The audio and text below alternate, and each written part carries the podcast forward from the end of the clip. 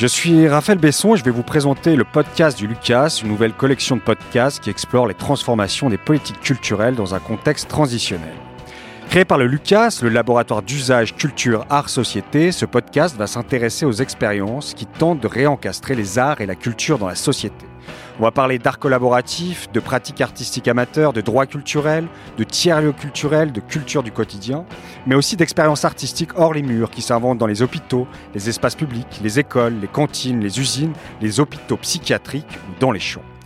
L'objectif est bien, c'est de s'inspirer de ces expériences pour écrire un nouveau récit des politiques culturelles, en interrogeant le rôle des experts, le statut des œuvres, la fonction des lieux de culture, la place des publics et des artistes dans nos sociétés.